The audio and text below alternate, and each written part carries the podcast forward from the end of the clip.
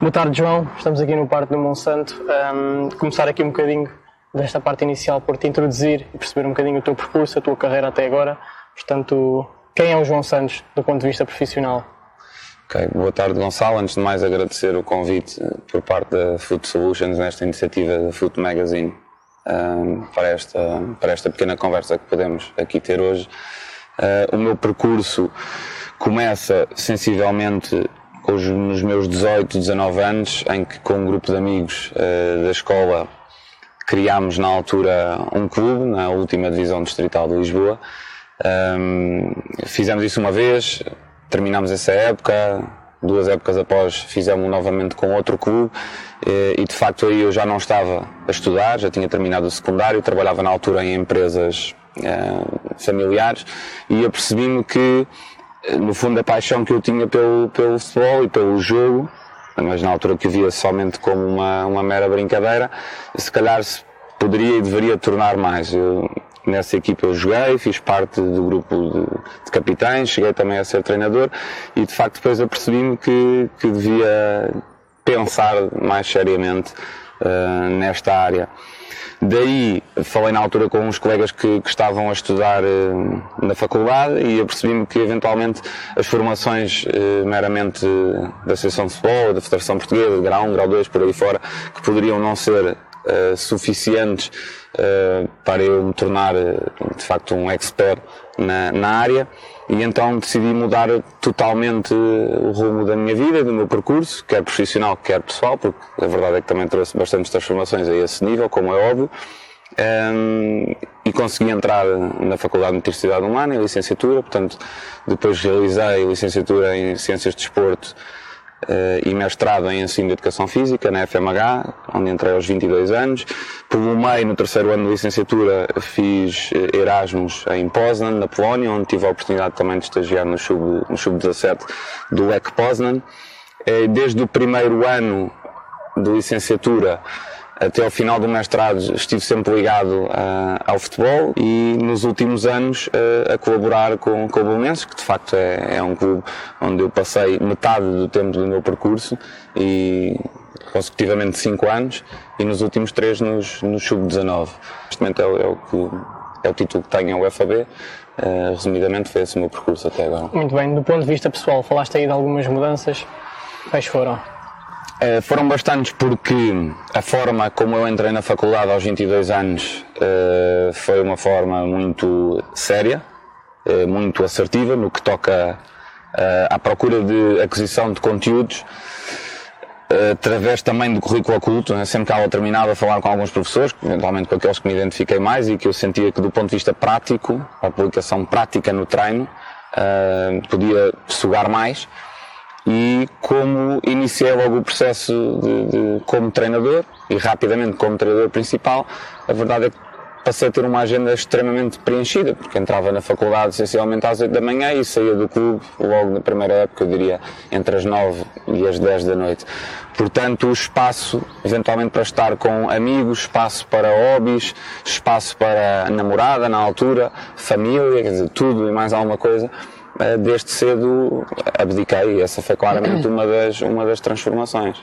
Tendo em conta a multidisciplinaridade de, de, uma equipa técnica, quais é são as áreas de intervenção de que não abdicas como líder de um processo? Naturalmente preocupações da liderança e da gestão do grupo, preocupações da área da psicologia, agora muito em voga do coaching com, com o treino mental, uh, trabalhar o perfil mental do treinador, o perfil mental uh, do jogador, portanto, no fundo, o perfil mental que pretendemos da equipa técnica e do nosso plantel, muito agarrado a ideias uh, de, de, de, ADN e daquilo que pretendemos que seja a forma de estar e da nossa equipa se comportar, observação e análise, seja coletiva da nossa equipa, do adversário uh, e observação e análise individual também, quer da nossa equipa, quer do adversário treino individual, que é algo que nós temos bastante preocupação, não só na posição específica de guarda-redes, mas também qualquer outra posição, defesa central, defesa lateral, médio de construção, por aí, por aí fora. Uh, fisiologia,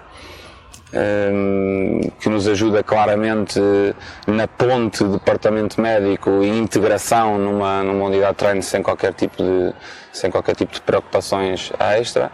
Dividir momentos de jogo para um treinador Uh, em específico, uh, numa perspectiva macro ou numa perspectiva micro, e todos os jogadores saberem claramente que se a questão for específica do momento ofensivo, que deverá ser uh, a um desses treinadores ou aos dois em simultâneo e fazer o mesmo com os outros momentos, fazer o mesmo com os outros momentos de jogo. Uhum. E depois, claramente, não, não abdico de outras áreas como, que não são dentro da equipa técnica, mas externamente, como a direção, a coordenação, o departamento médico, uh, o departamento de recrutamento, por aí fora. E qual é que é o envolvimento que, que estes vários intervenientes podem ter para um planeamento coletivo? Na forma como eu estou e como eu penso, uh, o envolvimento tem que ser total. Porque eu não consigo uh, conceber uma preparação de uma semana de trabalhos, microciclo, morfociclo, como, como queiramos chamar, sem receber informação, sem ter input de todas estas uh, áreas. E faz-me todo o sentido que exista uma relação direta entre as mesmas. Tudo começa pela análise do nosso jogo. Okay? Tudo começa pela análise do nosso jogo, dos cinco momentos, numa perspectiva coletiva, portanto, de todo, a relação entre os, entre os diversos setores, sejam três, sejam quatro, sejam dois, por aí fora. Um, depois fazer uma interpretação dos dados quantitativos e qualitativos, obviamente também, e fazer também uma análise setorial e individual mesmo. Portanto, isso dá-me logo um, dá-nos, dá-nos logo bastante conteúdo sobre aquilo, sobre aquilo que temos vindo a trabalhar, que pretendemos um, adquirir como nova competência ou consolidar como competências que, que já tinham sido trabalhadas previamente, na lógica de construir uh, a nossa ideia, não é? consolidar essa mesma ideia.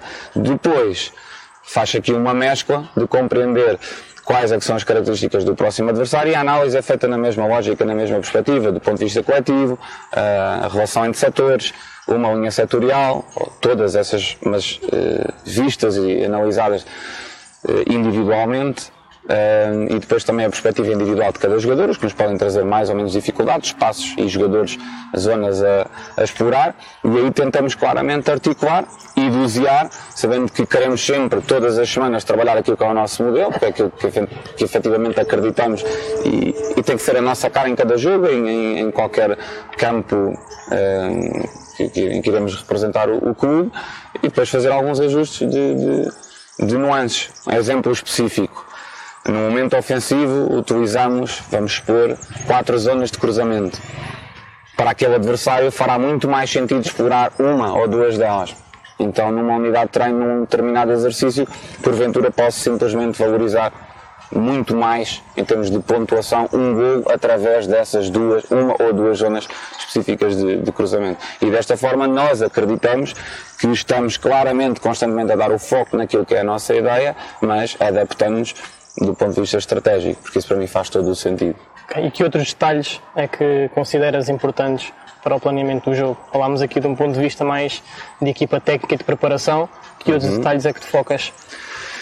Foco-me em mais detalhes. Que comunicação eu devo ter internamente e externamente, uhum. sobre a expectativa do jogo, sobre o grau de dificuldade do jogo, sobre a ambição que temos para o jogo, seja do ponto de vista do processo, e que naturalmente é aquilo que nos focamos muito mais, um, e do ponto de vista do resultado, mas não o resultado final, que depois vai para a tabela de classificação.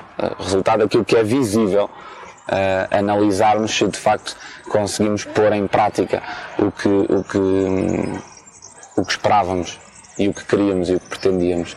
Essas são as preocupações para mim primárias, são as mais básicas. Em que campo vou jogar, a dimensão do campo, uh, que tipo de resultados o adversário tem naquele campo, por norma que resultados as gerações com que estou a trabalhar, ou eu mesmo costumo ter naquele, naquele campo, o relevado, se é natural, se é sintético, a qualidade do mesmo, chove, não chove, está vento, está vento com rajadas ou sem rajadas, uh, está, vento, está mais na primeira ou na segunda parte, que influência isso poderá ter do ponto de vista estratégico, começar o jogo numa perspectiva mais ofensiva ou num momento defensivo com um bloco mais alto ou mais baixo.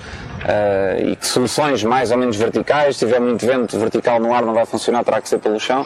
Sim, obviamente nos preocupamos com isso, com a viagem, uh, com a deslocação, com se temos almoço ou não temos almoço, se tem dormida estadia ou não tem, por exemplo, quando jogamos uh, fora do continente, um, por aí fora. Porque este local?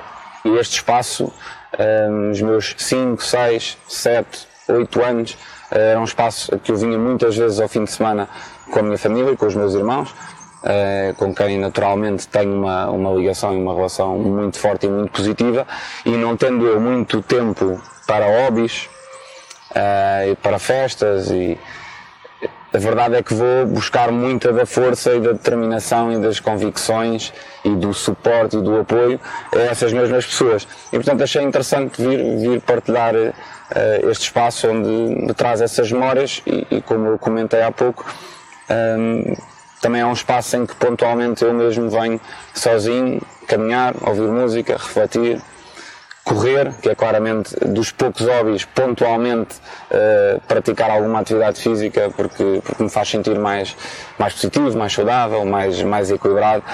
E, e, e, este espaço representa, representa isso para mim. Acho que é uma zona, se calhar, de conforto. Em termos de liderança, como é que se constrói uma equipa para alcançar os objetivos propostos? Como é que é esta definição também dos próprios objetivos? ok. Em termos de liderança, primeiro penso que deve, eh, que parte claramente de mim e de uma reflexão profunda de uma análise, uma compreensão de quem tu és. Uh, isto para dizer o quê?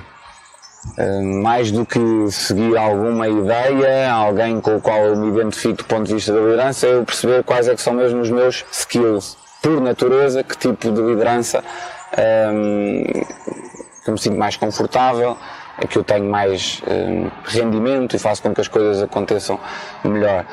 Depois de definir muito bem que perfil, de, de, que estilo de liderança eu pretendo, na relação com a minha equipa técnica e na relação com os meus jogadores, e que estilo de liderança eu pretendo que a minha equipa técnica tenha com o plantel, uh, no fundo é trabalhar sobre isso. É explicar muito bem às pessoas qual é esse estilo, um, é uniformizar muito formas de estar, de comunicar, verbal, não verbal, uh, de aproximação, de distância, de maior ou menor grau de liberdade, de maior ou menor grau de responsabilização e de autonomia para com, para com o atleta em tudo o que ele faz na sua vida, seja no campo, seja no treino, seja em qualquer outro espaço no clube ou fora do clube, até onde é que tu queres ir Uh, isso parece-me pertinente refletirmos e, e termos essa, essa consciência, moldar, moldá-las um pouco, não é? Uh, tentar ensinar e receber e montar isto coletivamente, mas eu acredito no que toca à liderança, de facto, tem aqui um grande cunho pessoal,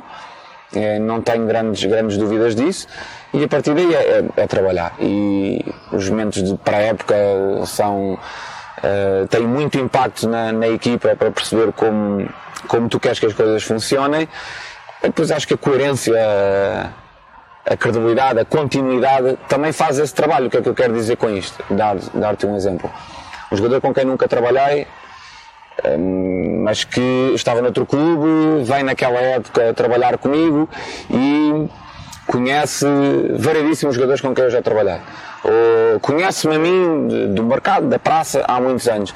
Ele claramente já terá ali uma, uma, uma ideia um preconceito sobre a minha forma de estar.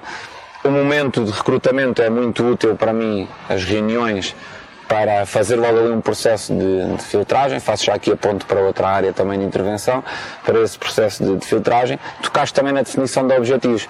Partindo, definir objetivos para nós.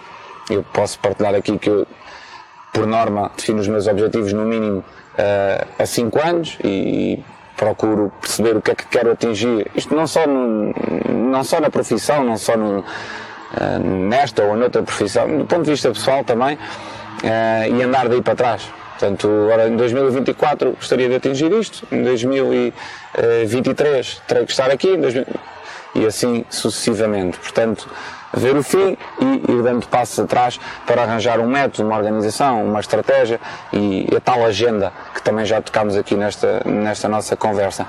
Fazer isto, para mim, fazer isto com a equipa, explicar, com a equipa técnica, explicar, expor estas ferramentas que existem, montarmos em conjunto, está fechado, partilhar com o Pontel e receber do Pontel. Quais são as expectativas individuais e coletivas? O foco é mais no eu ou no nós? O foco é mais no resultado da tabela classificativa ou no processo? E conseguir e, e interpretar até que ponto é que eu consigo também influenciá-los, né?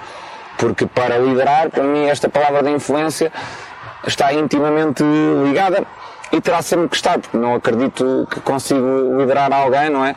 Orientar alguém se ela não, não estiver de acordo comigo, não acreditar em mim, não confiar em mim uh, e não achar pertinente aquilo que eu, lhe, que eu lhe trago. E no momento de rendimento desportivo, há os outros fatores que influenciam os fatores sociais, o estado emocional do atleta, se terminou com a namorada ontem à noite ou não, se dormiu bem ou não porque os pais estavam a discutir, comeu bem, não comeu bem, por aí fora. Portanto, eu penso que se deve ter muito cuidado com a definição de objetivos. Porquê?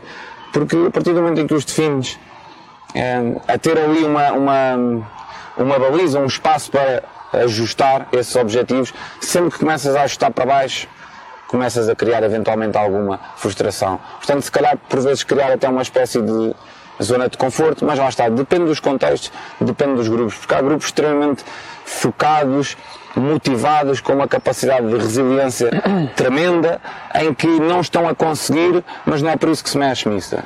A gente mantém e vamos lá. Portanto, eu acho que nós temos é que perceber muito bem também, primeiro, eu, quem sou, estou preparado para o quê, os que estão comigo e depois sim o plantel. E em conjunto fecharmos esta questão dos objetivos. E sendo um processo, falaste aí muito sobre a questão do processo e com razão, uh, sendo um processo, há tempo no futebol de formação para fazer, para trabalhar e para chegar até ao fim, mesmo se o, se o objetivo, lá está, não for cumprido? Tenho consciência de que em Portugal o resultado tem muito peso ainda. E tem peso na formação também, e se falarmos em contexto sénior, terá mais peso ainda. Eu penso que não há dúvida absolutamente aqui nenhuma. Eh, os treinadores e as equipas técnicas seguem um caminho, me parece muito simples, muito fácil de transmitir. Nós temos objetivos de fazer com que a equipa chegue a determinados patamares individuais, coletivos, eh, setoriais, que está ali num ponto intermédio, nos diferentes momentos de jogo. Financeiros, por é, vezes.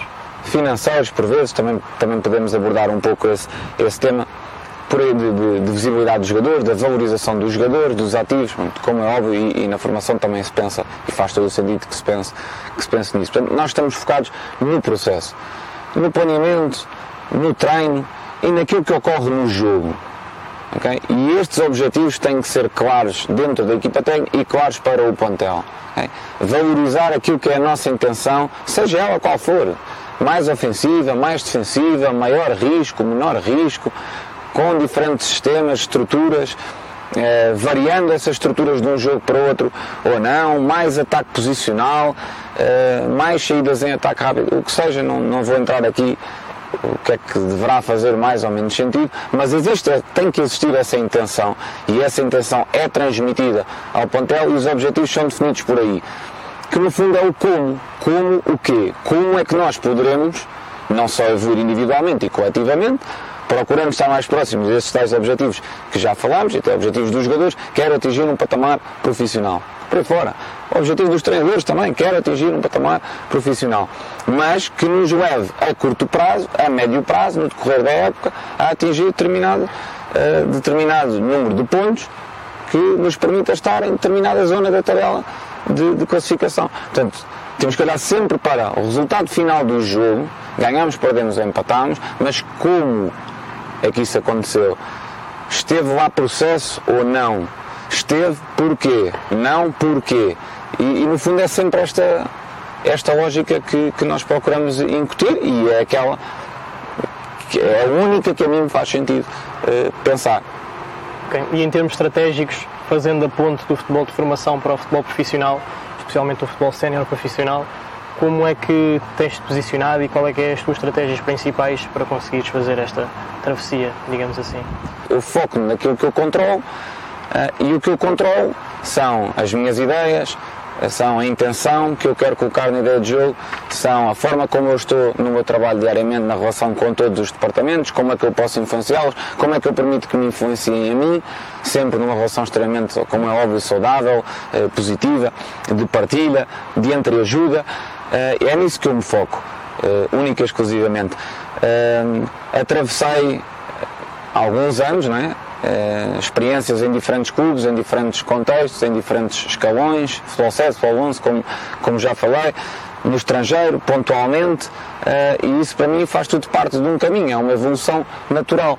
Uh, mas a resposta está porque, porque é que isso aconteceu? Como é que isso aconteceu? Para mim aconteceu pelas relações que eu criei com as pessoas com quem trabalhei. sempre com base nesta premissa, foco naquilo que eu controlo. E o que eu controlo é o processo, é o meu dia a dia, é o meu trabalho. E é honestamente, única e exclusivamente aquilo que eu faço. Felizmente, sei que o contexto também em que estou me permite ter eh, alguma visibilidade, uh, também responsabilidade, muita, exigência.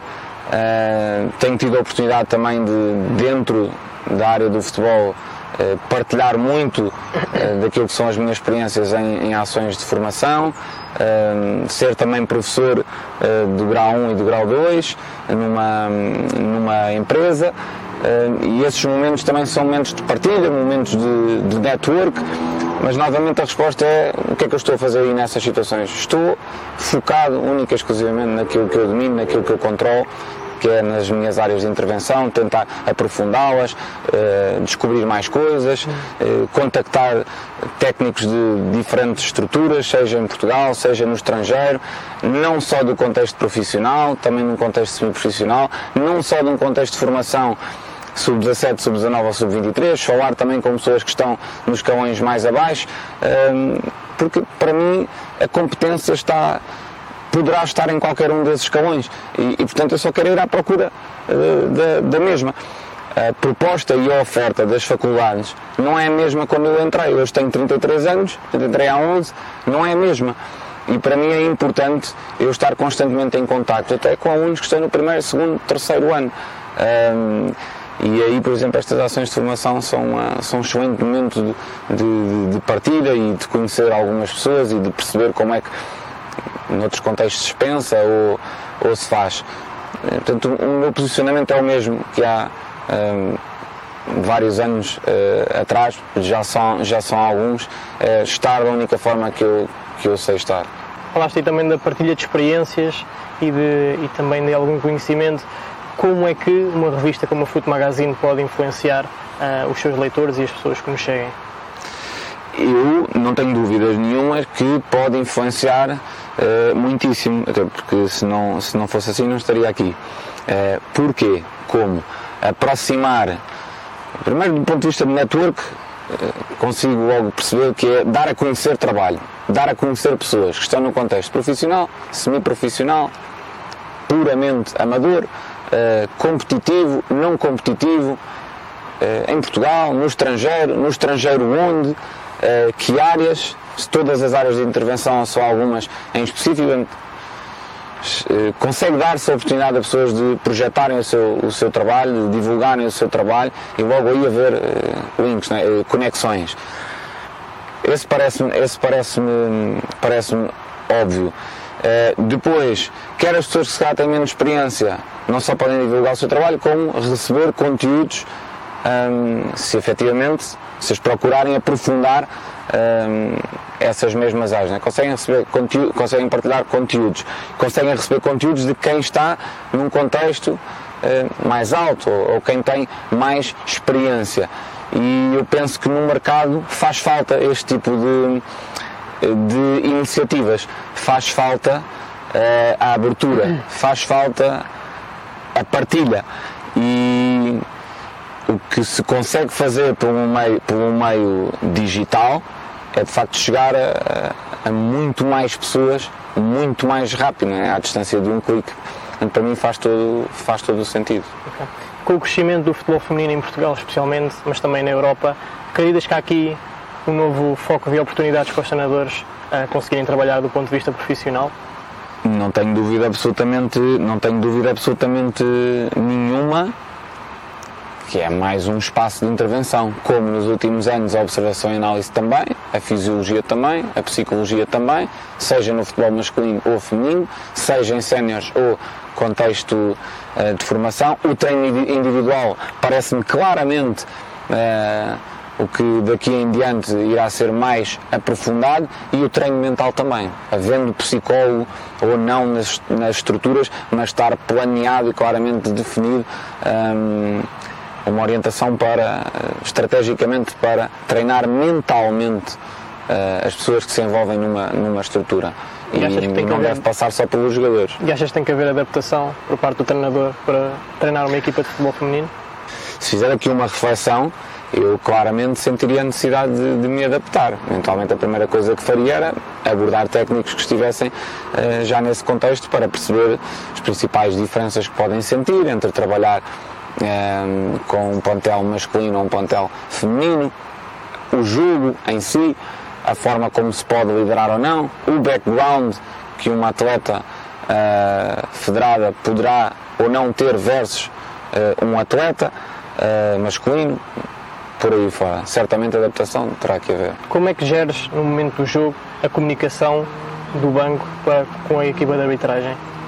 É uma preocupação tua? É uma preocupação muito boa. A arbitragem, para mim, é, é extremamente importante e, e tenho conseguido trabalhá-la mais, também por ter a oportunidade de estar pela terceira época consecutiva no mesmo escalão. Portanto, uh, vão-se repetindo as equipas de arbitragem, uh, quer o principal ou os assistentes.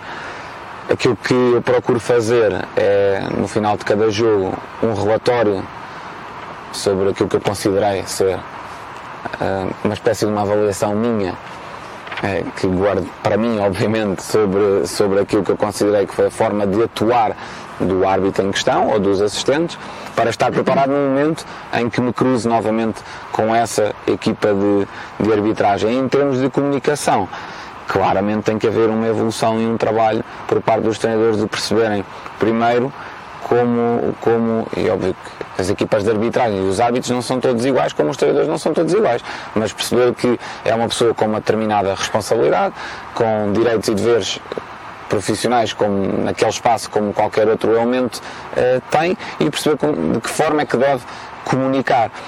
Eu pessoalmente quando jogo em casa é mais fácil porque tenho o fiscal mais próximo de mim e comunico muitas vezes com o fiscal. Evito comunicar diretamente com o árbitro. Quando jogo fora, uso o fiscal, está mais longe de mim ou pontualmente quando o árbitro se, se aproxima, uh, tento comunicar com ele.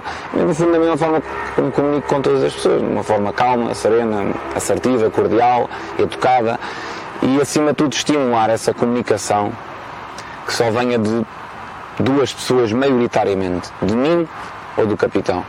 E entre os dois uh, está alinhado com a forma como eu penso também uh, e como eu trabalho a questão da liderança, uh, delegar muito, responsabilizar muito, influenciar o, o, jogador em específico, ou o grupo de capitães a perceber como é que poderão fazer essa, essa abordagem em relação à, à equipa de arbitragem. Um, esta questão da liderança que eu pretendo ter da equipa técnica, claramente os capitães têm um papel muito importante e costumo ter bastantes reuniões um, individualmente ou grupais, depende dos momentos das épocas, depende do, da equipa de capitães e depende do plantel. Porque há plantéis que é, que é mais necessário do que outros. Já tive épocas que, porventura, reunia uh, uma vez por mês e outras que reuniam uma vez de 3 em 3 meses e outras se calhar que reuniam uma vez por semana. Depende dos momentos de, de forma mais uh, oficial, é? mais formal ou, ou mais informal. Uh, estar constantemente a, a alinhá-los, a perceber uh, como é que eles podem influenciar a equipa, o que é que se está a passar e que input eu posso receber em termos de, principalmente do ponto de vista do estado anímico, coisas que por vezes os jogadores não têm se calhar tanta tanto à vontade para partilharem diretamente comigo, porque não sei muito bem como é que eu posso encaixar aquela mensagem. E aqui os capitães às vezes têm um papel importante de filtrar e selecionar o que é que pode ser transmitido. Okay? Poucas coisas, mas que possam efetivamente ajudar-me depois a ajudá-los e perceber esta ponte. E o plantel tem consciência, e deverá, na minha opinião, ter consciência de, deste, deste ciclo, desta lógica de, de, de trabalho e de intervenção. Falando no jogo, um, lembras-te assim de algum jogo em que tenhas acabado e que tenhas sentido claramente com uma sensação de dever cumprido Um, qual foi o planeamento todo prévio para chegarmos a esse jogo e o resultado ter acontecido daquela hum. forma? Do ponto de vista do foco no processo, são todos. Porque trabalho para todos da mesma forma, honestamente. Eh, eu acho que tenho que ir buscar um bocadinho uma carga emocional a isso, sinceramente. Precisávamos de um ponto apenas no final da primeira fase para uh, assegurar a presença na segunda, na segunda fase do apuramento de campeão. Precisávamos apenas de um ponto. E tivemos ali duas ou três derrotas, não me recordo bem. E no último jogo, com a vitória de Setúbal em casa, uh, esse jogo marcou-me, pela forma como rapidamente Uh, estávamos a ganhar 3-0 e, e, e, houve ali um, um boom, é? do ponto de vista emocional, uh, um alívio, uma satisfação, um prazer entre, entre todas as pessoas que, que, lá estavam, no campo, fora do campo, e esse momento, esse dia claramente me marcou. Depois alguns jogos particulares do apuramento de campeão terminarem no segundo lugar e ser vice-campeão, algo que não acontecia sensivelmente cerca de 30 a 35 anos no, no Belenenses, um, também, também teve muito. Também me deu muito prazer. Bem. Onde, onde é que te vês daqui a 5 anos? Em termos de contexto, em termos de país, estar a trabalhar em Portugal ou no estrangeiro, um, penso que eu sinto uma abertura quer para um espaço, quer para o outro. Uh, há prós e contras e no estrangeiro prós e contras em determinados continentes, prós e contras em determinados países. Partilho que pessoalmente também tenho claramente uma, uma ambição de no futuro trabalhar no estrangeiro e, e até algo partilhado em casa com a minha mulher. Um, portanto, ganha se calhar aqui um pouco, um pouco este, este peso. Continuar, por certo, a dar, a dar passos seguros, assertivos Uh, nunca maiores do que a minha perna, que foi o que fiz até agora, e isso eu vou continuar a fazer por certo. Contexto profissional, terá que lá estar, portanto, já disse aqui, já toquei aqui em, em três pontos. Contexto profissional, claramente, uh, é, é, o meu, é o meu objetivo. Se colocarmos aqui daqui a cinco anos, se passará sempre por continuar como treinador principal, ou por exemplo, uh, entrar um, eh, aqui por algum tempo numa estrutura profissional, noutra posição, por exemplo, como treinador adjunto, um, eh, pode, poderá fazer sentido. Depende do contexto, dependerá, uh, dependerá do clube, dependerá do país, dependerá de, dos objetivos, dependerá do projeto, dependerá da estabilidade. Uh, também ela financeira, como é óbvio, porque sabemos que, que, que o futebol é muito dispar no que toca, no que, to, no que toca a essa área. Um, com que treinador, mas só estou a trazer este parênteses porque de facto uh, faz-me sentido que, que surgir uma boa possibilidade no futuro, no espaço de 5 anos, eventualmente seguir esse caminho. Aquilo que eu acredito que efetivamente é mais provável é eu dar continuidade ao meu, ao meu trabalho como treinador uh, principal. Okay. Última mensagem para quem nos ouve e também tem a ambição de um dia chegar a profissional e conseguir alcançar os objetivos que tu já alcançaste até hoje? Primeiro, eu acho que esta é a questão com a qual me sinto menos confortável. Uh, acho que cada um faz o seu caminho. Podíamos ficar por aqui, mas não fico. Cada um claramente eh, faz o seu caminho e deve fazê-lo como, como entende. Cede onde quiser ceder. Uh, dança mais ou menos a música que se está a tocar, porque os contextos vão-nos trazendo, vão-nos trazendo isto. Temos que estar constantemente a tomar decisões. Um, e, e, e, quando digo cedências é porque há muita coisa que vai acontecendo no, no jogo, um, no que toca ao resultado na tabela de classificação, que tu poderás ter que ser um, mais ou menos flexível ok? Perante os teus jogadores, perante a tua equipa técnica, perante ti próprio. É, é mesmo aquele caminho, pá, mas as coisas não estão a surgir, se calhar não consigo uh, manter o meu lugar ou não consigo a visibilidade pretendida. Eu estou a orientar isto claramente para quem, foi a pergunta que fizeste, para quem está numa fase inicial. E a percepção que eu tenho é que não é só as pessoas que estão numa fase inicial, mas pensa-se muito como é que eu chego ali. Uh, um bocado, uma, uma, uma, há uma luz ao fundo do túnel e uma grande pressa em chegar lá. E isto parece-me um pouco como a forma também como devemos levar a vida. A mim não faz sentido pensar, o objetivo final é eu estar com a minha mulher, e com os meus filhos e com os meus netos, de bengala no sofá, a ver um filme domingo à tarde. Chegar àquilo. Ter aquilo no final da minha vida faz-me sentido. Mas o que me apaixona é o que eu faço em cada dia dentro daquilo que eu efetivamente controlo. Porque há muita coisa que eu não controlo e que não vale a pena perder, perder energia. Portanto, fazer o meu caminho traçar bem qual é o caminho que eu pretendo fazer, à minha maneira, de acordo com os meus valores, com a minha personalidade, com aquilo que me fez estar aqui agora neste momento, isso, isso faz-me faz todo o sentido, mas com uma motivação intrínseca enorme, com paixão, com determinação, para tirar hum, conteúdo de cada dia, porque cada dia vale efetivamente a pena, é como procurares pôr tudo de ti em cada momento, em cada dia, na mais pequenina coisa que tu possas fazer, uh, buscando seres melhor amanhã do que aquilo que, que és hoje, garantires que hoje foste melhor do que aquilo que foste ontem, uma busca incessante, uh, sei, pela, pela melhoria, pela excelência, uh, que é um conceito algo utópico. Acho que isso eventualmente é, é, a melhor partilha que eu, que eu posso fazer. João, muito obrigado e obrigado. esperamos ver daqui a 5 anos no contexto profissional seja a liderar, seja a ajudar a liderança. Obrigadinho. Ok, obrigado eu.